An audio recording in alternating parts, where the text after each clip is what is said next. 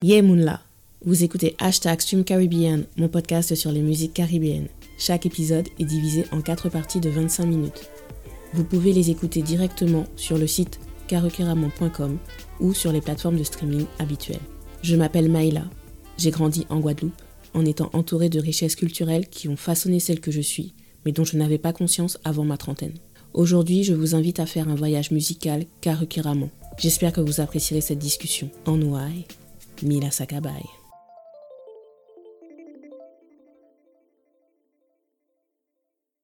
J'espère que vous allez bien.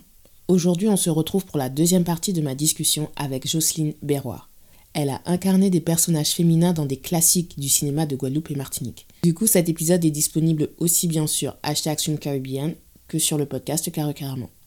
On parle du film Siméon de Zane Palsy, de sa difficulté à obtenir des rôles qui correspondent à ses attentes de représentation en tant que femme martiniquaise, et justement le type de représentation qu'elle recherche. Bonne écoute. Alors, vous faites partie de mon premier souvenir de, de film caribéen, parce que Siméon, c'est euh, le film de mon enfance. Et, uh-huh. euh, donc maintenant, moi, ma question, c'est pour vous, quel est votre premier souvenir de film caribéen? Mon premier souvenir de film caribéen, c'est Rue. C'est encore référence à Eusanne, mais bon, elle est, elle est quasiment incontournable. Déjà, c'est une femme, ce qui me rend assez fière. Mais, et, et en plus, elle a, elle a été, je, crois que c'est le film qui m'a le plus euh, touchée. Il y, a, il y, a, eu d'autres films avant, il y a des films de Lara, je crois, mais je n'ai pas eu la chance de les voir parce qu'à l'époque, quand ça sortait à Paris, je ne devais pas y être, ou enfin, j'avais certainement euh, quelque chose qui m'empêchait de, voir ces films-là. Mais celui de Zane, euh, rue Cazenègre, ça m'a vraiment, vraiment, vraiment touché. Vraiment. Avec euh, Gary Cadna, le petit garçon, et puis Madame Légitimus. La grand-mère, c'était, c'était, un bonheur. Eugène Mona, enfin tous les gens qui sont dedans, quoi. J'oublie bien la baie et compagnie. Alors, j'avais vu Un témoin de Maraki qui est sorti en 2017 et j'avais été euh, complètement euh, émerveillée parce que je trouvais qu'il était tellement bien construit et vous mettez mm. tellement en valeur. Et ça faisait plaisir parce que je pense que c'était vraiment la première fois où j'avais l'impression qu'on parlait de vous et que j'avais l'impression de, de, de, vous découvrir euh, sous différentes facettes, pas juste Jocelyne Berroir, euh, la chanteuse de Kassav. Et euh, comment s'est passée euh, la création de ce documentaire? Alors, pour le documentaire de Jocelyne Michemouin, Maraki fait partie de ma famille. C'est ma nièce. Elle, elle savait qu'elle elle voulait faire ce documentaire. Elle m'a dit je te vois, je te vois avancer, je te vois te battre et je, veux vraiment parler de toi dans un documentaire. Je me suis dit, waouh! moi, ça me gênait parce qu'en fait, chaque fois qu'on me demande de parler de moi, c'est une mise à nu, etc. Maintenant, je crois que je suis un petit peu euh, guérie après l'écriture de ce livre parce que je me suis quand même pas mal livrée dedans. Euh, je veux dire, donc euh, au départ, j'étais un petit peu réticente. Et puis, quand j'ai commencé le livre, j'ai dit à Maraki, mais tu sais, j'ai commencé l'écriture du, livre avec Bertrand Dical et j'aimerais que tu lises les paragraphes. Donc, je lui ai, envoyé régulièrement les, paragraphes. Il y avait deux personnes de ma famille qui lisait avec moi tout ce que Bertrand avait écrit. Bertrand, en fait, je lui avais parlé au départ, c'est moi qui avais donné toute la matière. Euh, il a complété avec des trucs à lui, quoi, mais je lui avais donné toute la matière. Et, euh, en fait, euh, Maharaki ainsi que Marie-Denise Grangenois étaient les deux qui critiquaient ou qui donnaient leur avis. Alors Maharaki, elle prenait, elle prenait surtout les infos, et, avec l'autre, on, discutait de, certaines parties, etc., ce qui était bien, ce qui n'était pas bien, ce qu'il fallait changer éventuellement, etc. Euh, et, et, Maraki s'est mise, elle a commencé à écrire son scénario. Et quand j'ai vu le film, mais j'en ai presque pleuré parce qu'en fait, elle a, elle a vraiment construit. C'est un film, c'est un documentaire, mais c'est un film d'abord parce qu'elle a vraiment fait monter euh, la sauce. Il y a, vraiment un, un, moment de grosse émotion dedans qu'elle crée, quoi, et avec, euh, avec tout son, son agencement et euh, elle a vraiment réussi ce, documentaire-là.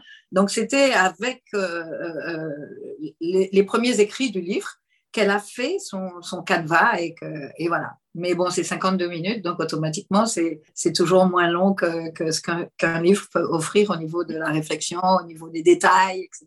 Mais du coup, moi, ça m'a donné envie de voir un biopic sur vous. Alors, du coup, ça serait peut-être un peu plus fictionnalisé, mais moi, je suis sûre que ça plairait aux gens. Et, donc justement, vous êtes, vous avez une carrière d'actrice. Dans le livre, vous parlez un peu de l'aventure Siméon. Mm-hmm. Et, moi, j'insiste beaucoup. À la base, Karukeraman, le podcast cinéma, je voulais absolument parler de 6 millions dedans. J'ai lancé le podcast en 2019. Je crois que c'était l'année précédente. Il y avait une annonce que le film allait être réédité en DVD et euh, voilà. pouvait l'acheter. Sauf que, en fait, il était disponible que le jour euh, de, la sortie. Euh, je crois qu'il y avait eu un, un, sort de festival ou un grand salon, je sais pas quoi. Donc, c'est à ce moment-là qu'on pouvait acheter le DVD. Et moi, je ne m'étais pas déplacée pour, euh, pour aller acheter parce que je me disais, ben, en fait, ça sera disponible un peu partout, ne serait-ce que sur Internet. Eh ben non, ce n'était hum. pas disponible. Donc, du coup, j'étais dégoûtée et je n'ai pas pu revoir le film. Et du coup, c'est pour ça que j'en parle pas. Enfin, j'en ai toujours pas parlé euh, dans, dans le podcast, même si pour moi, c'est, euh, voilà, c'est, ça permet en fait de, de montrer que vous avez créé le Zouk et on garde une trace cinématographique de la même façon euh, à, Trinidad et Tobago, ils ont tellement de contenu audiovisuel dédié à leur musique. Et je, me, uh-huh. dis, je me dis, pour nous, euh, il en faut plus, quoi, parce que Simeon, c'est depuis les débuts des années 90. Et du coup, vous parlez un petit peu euh, de, de l'aspect promotion du film. Je voulais savoir si vous pouviez donner un peu plus de détails, parce que la sortie de Siméon, elle a été compliquée en réalité. Alors, alors, alors, déjà, Siméon, moi, moi, je tire un grand coup de chapeau à, à et aussi à la première production de Simeon. En fait, euh, c'était des gens qui, qui, qui, sont comme moi, c'est-à-dire qui croyaient et qui fonçaient. Quoi. Donc, ils ont trouvé euh, le financement. Et euh, bon, mis à part bon, la petite histoire que, que, que, je relate en disant que bon, on a raconté notre histoire à Patipata et qu'après on a disparu en fait de, de, de, de l'affiche, je pense que ça, ça a été un truc qui a, qui a desservi Siméon. Parce que si on était à l'affiche, à ce moment-là, ça, peut-être que ça aurait boosté beaucoup plus euh, le film et la vente du, de, la, VHS, etc. Les gens ont découvert, en fait, sur Canal+, en décembre après, donc après la sortie, que Kassav était dans, dans, dans, le film. Parce que tout le monde ne lit pas, tout le monde ne, regarde pas les journaux, le journal télévisé, etc., etc., ou ne pose des questions. Les gens sont dans leur petite vie euh, tranquille, et puis brusquement, ils découvrent un truc qui est là depuis 2-3 ans? Voilà, c'est comme ça. Donc, euh, le, truc de, la production, c'était une production antillaise. Il y avait quand même dedans Jean-Loup Montieu. Euh, je ne sais pas si euh, France Obda était déjà dedans, mais en tout cas, c'était une production avec Jean-Loup Montieu. Il y avait pas mal de chants, pas mal d'Antillais qui vivaient en France et, aux Antilles, en fait, qui s'étaient impliqués dans cette production. Et, voilà. Bon, le truc, c'est que quand le film est sorti, comme je dis, en 1992, on a arrêté plus de six mois pour le tournage de Siméon. Donc, quand vous arrêtez pendant six mois et que vous, ne, vous, êtes surtout connu chez vous et que chez vous, on reçoit absolument rien de vous, c'est-à-dire qu'en France, on tournait encore, mais les gens ne savent pas, au bout de six mois qu'on est allé jouer à Rennes ou à Marseille. On n'écrit pas tous les jours comme d'autres le font sur les réseaux aujourd'hui. À l'époque, bon, on allait jouer à Marseille, on allait jouer à Marseille, personne ne savait ça, à part notre famille éventuellement. Bon, donc les gens avaient l'impression que Kassav, c'était fini, c'est ça. Et donc, on n'entendait plus parler de Kassav, puisque Kassav avait arrêté six mois pour Siméon. Il y a quelqu'un qui a dit à Eusanne, fais attention, parce que Kassav, ils sont en perte de vitesse, etc., euh, etc. Donc, euh, elle a préféré mettre son, son euh, mettre l'accent en fait sur la petite fille qui joue très bien, Lucinda, et, et, et le, celui qui sert, enfin, l'âme en fait du groupe qui va être construit, c'est-à-dire Jean-Claude Duverger, et elle en a fait un conte. Alors qu'au départ, c'était l'histoire euh, euh, fiction de Cassav. En tout cas, sa base était l'histoire fiction de Cassav, puisqu'elle nous a fait raconter notre vie. quoi. On, lui a tous raconté comment on a démarré, comment on est arrivé dans Cassav. Ensuite, elle en a fait une fiction. Mais c'était ça la base. Et, et elle ne l'a pas utilisée. Et je crois que ça a été l'erreur qu'elle a faite avec ce film. Parce qu'elle aurait à ce moment-là mis l'accent sur Cassav, que ça aurait certainement frappé deux fois plus. Mm. Voilà. Et donc, bon, quand elle l'a ressorti euh, par la suite, maintenant on est sur le, sur, le cover. Je ne sais pas, je ne connais pas, je ne sais pas quelle est la production actuelle, si c'est elle, si c'est qui, je ne sais pas. Et moi, je pensais que c'était que, que c'était disponible sur toutes les plateformes, quoi. Apparemment, non. Non. Je lui pose de la question. Elle est passée me voir hier, d'ailleurs, en signature. J'espère qu'elle n'est pas vexée parce que j'ai écrit sur elle, mais je, n'écris que, que, que, les choses, euh, la vérité, en fait comment je les ai ressentis, euh, ce qui s'était passé, etc. Mais j'admire énormément Eusanne et son travail. Et je dis bravo parce que, en fait, pareil, comme en France, elle avait du mal à exister en tant que cinéaste, on ne lui ouvrait pas toutes les portes, on ne lui donnait pas le financement dont elle avait besoin. Elle est partie aux États-Unis. Mm. Elle a fait pas mal de choses aux États-Unis. La première euh, petite fille noire qui est allée dans une école de blanc, elle en a fait un film. Mm. Ruby, euh, je ne sais plus son nom. Jess. Voilà, Ruby Bridges, c'est le film de Zane qu'on peut avoir sur l'histoire de cette petite fille, mm. etc. Bon, elle a fait pas mal de choses avec d'autres productions que des productions françaises parce que ici, je ne sais pas ce qu'il y a, quel est leur problème avec nous. Je pense que c'est simplement qu'ils ne nous connaissent pas. En fait, dernièrement, j'ai lâché, euh, vous savez, je suis, euh, mes parents sont français avant les parents de, Sarkozy, qui a été président de la République quand même. Donc, bon, c'est pas que je défende euh, un côté drapeau français ni quoi que ce soit, c'est pas ça. C'est que, bon, en fait, la réalité, c'est ça.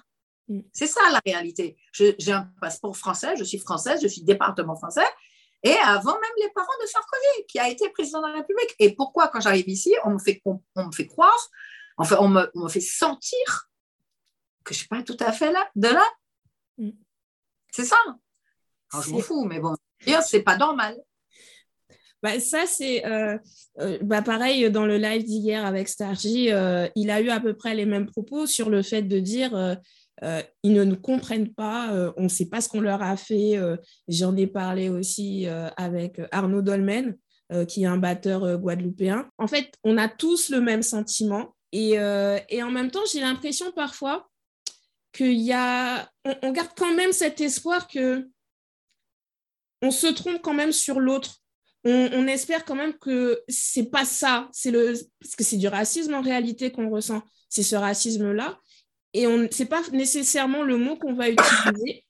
On va plus euh, réfléchir en termes de ils ne nous connaissent pas, mais on est en 2022 maintenant, ça fait un petit moment euh, quand même. Alors alors, c'est ça. Mais pour nous, c'est facile. Pourquoi? Parce que nous, on nous a imposé la France.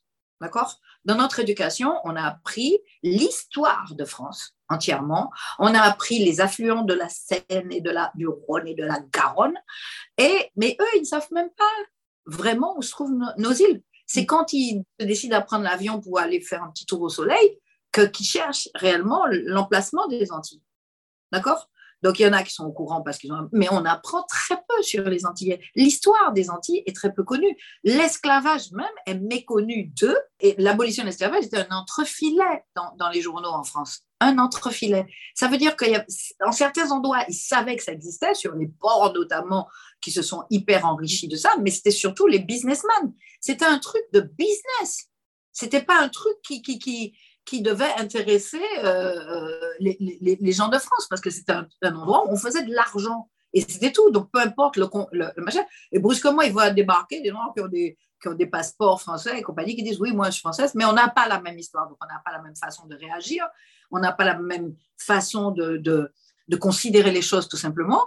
Donc, automatiquement, on les choque.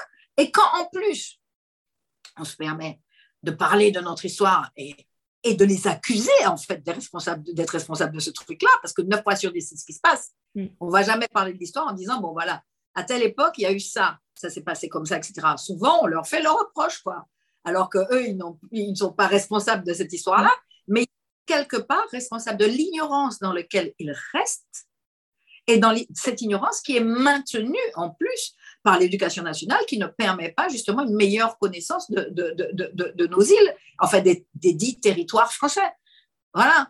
Et, ces territoires qui, qui, permettent à la France d'avoir cette, cette, cette force, ce, rayonnement et cette force maritime, etc., etc., parce qu'il y a tous ces coins-là qui appartiennent à la France. Donc, donc, les gens de France devraient être au courant. Ils sont maintenus dans l'ignorance, eux-mêmes se maintiennent dedans parce que ça les arrange. Et quand on vient parler de notre histoire, on les dérange. Ah, vous êtes toujours en train de parler de votre histoire. Mais mon histoire, tu, ne la connais pas, laisse-moi te la raconter. Tu vois, et, je dis, si on la raconte de façon posée, exactement comme on nous raconte toute l'histoire de France qu'on a bu euh, à longueur de journée, euh, je veux dire, bon, ben, on peut on peut peut-être mieux comprendre les gens euh, de l'autre côté. Et mais je crois qu'ils ne veulent pas être responsables, ils ne veulent pas être, ils ne veulent pas être coupables, mais je ne cherche pas à, rendre qui que ce soit responsable ou coupable. Je veux simplement que les gens sachent qui je suis d'où je viens. Comme ça, ils peuvent mieux comprendre ma façon de fonctionner et, et, machin. Et, même le d'où je viens et, le machin, je l'ai moi magnifié quelque part parce que bon, je sais, c'est-à-dire que c'est une connaissance pour moi qui est nécessaire pour que je puisse moi savoir quels sont les tares dans mon cerveau qu'il faut que je répare. Parce qu'en fait, il y a un moment où on se dit, est-ce que c'est moi qui pense ou est-ce que je suis en train de penser comme l'autre voudrait que je pense? Donc, donc le truc, c'est pouvoir changer ça, c'est dire moi, en tant que moi, être humain, Jocelyne, euh, quel est mon point de vue sur ce truc-là en me foutant de ce que les autres pensent. C'est-à-dire que c'est moi qui dois dire ce que je, ce que je ressens à ce moment-là mm. sur, sur, sur, sur, les choses.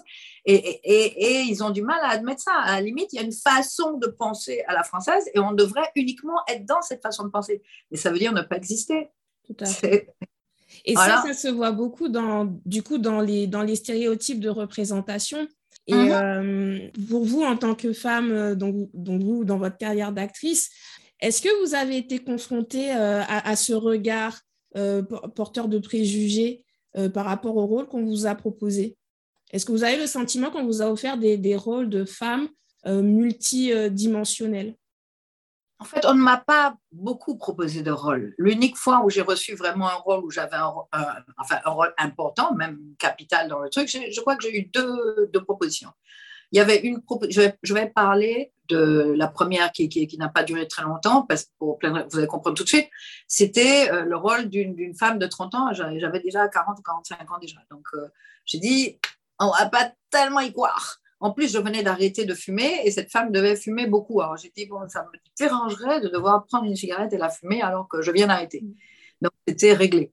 Donc, euh, je n'ai pas fait, je, je n'ai pas fait ce rôle-là. Le deuxième rôle, le rôle le plus important qui m'a été offert ici en, France, euh, c'était dans un film, je ne me rappelle plus du nom du film, et c'était une antillaise, évidemment, qui, toutes les deux pages, en fait, elle coupait, elle déchirait sa robe, elle machin, elle enlevait sa jupe.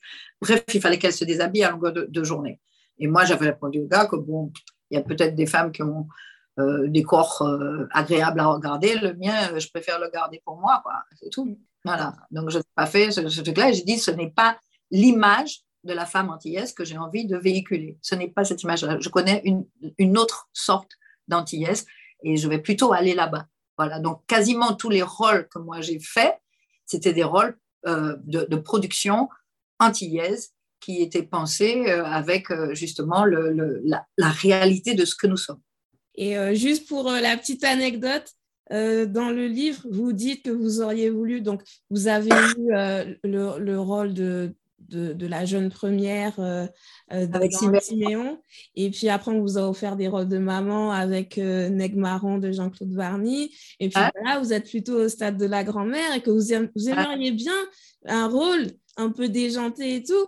Et j'avais pensé à vous parce que j'ai écrit, euh, et c'est véridique, hein, on peut aller voir sur mon Twitter, c'est un tweet de 2017 où ah ah. j'avais écrit, j'avais fait le la distribution d'une histoire qui se passe en France avec, euh, c'était Annabelle Langron que j'avais mis euh, dans le premier rôle féminin et Yann Gaël euh, qui jouait son partenaire. Pour vous caractériser, j'avais dit, vous êtes très dynamique. Sur votre bucket list, vous voulez absolument apprendre à faire du cheval. Et en fait, c'était ça le point de départ de, l'histoire, c'est que comme Annabelle Langron, elle est traumatisée par la, elle est militaire, elle est traumatisée par la perte de son, de son fiancé, et donc il faut qu'elle se reconstruise. Et donc vous, vous êtes sa marraine, et puis vous avez, pour la relancer, en fait, pour, pour lui redonner goût à la vie, vous lui dites, bon, allez, viens, on va aller en Camargue, et puis on va aller voir les chevaux, et puis on va aller apprendre à faire du cheval et tout ça. Donc moi, je, ah. vois, je vois tout à fait dans ce rôle-là, et j'espère vraiment que vous allez avoir des propositions par rapport à ça. Mais c'est clair, c'est clair. D'ailleurs, je ne sais plus dans quel film, j'ai dit euh, surtout ne me faites pas donner une gifle encore à quelqu'un. J'ai dit je ne veux pas être la, la femme qui va gifler tous les hommes de la terre, parce que je ne veux pas avoir ça comme image. Quoi. Mm. Et je l'ai fait avec, euh, avec, dans le film euh, Negmaon. Mm. Et je veux dire, les autres films, je n'ai pas à battre les gens. Je dis, chez nous, on ne bat pas comme ça les hommes. Je veux dire, on, on leur parle.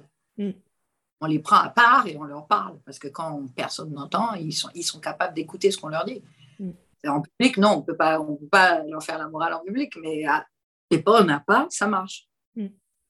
Bah, j'ai bon espoir que là, euh, parce que je vois qu'il y a de nouveaux cinéastes qui arrivent, qui ont, qui ont envie de mm-hmm. vraiment changer euh, ce schéma narratif, ces, représentations sur nous. Donc, euh, j'espère vraiment que ça, ça, va, ça va changer. J'espère, j'espère aussi, d'autant que bon, quand on vieillit, le corps vieillit aussi, et donc euh, il y a, peut-être des, cascades que je ne pourrais pas faire. ah, mais on va engager d'autres personnes et puis vous, vous pourrez faire, euh, faire les gros plans et tout ça. C'est bon, ça peut fonctionner. Voilà. on va faire ça. Merci d'avoir écouté cet épisode. Si vous êtes aussi intéressé par le cinéma caribéen, je vous invite à aller écouter mon podcast Karukeraman, disponible aussi sur karukeraman.com. Vous pouvez y lire également mes chroniques culturelles. Abonnez-vous à ma newsletter pour suivre mon actualité. Vous pouvez aussi me suivre sur les réseaux sociaux @streamcaribbean ou @karukeraman sur Twitter. Likez, partagez et surtout utilisez le hashtag StreamCaribbean. C'est un geste gratuit, mais qui peut donner beaucoup de visibilité à nos artistes si on le fait tous ensemble. On se voit à dans d'autres soleils.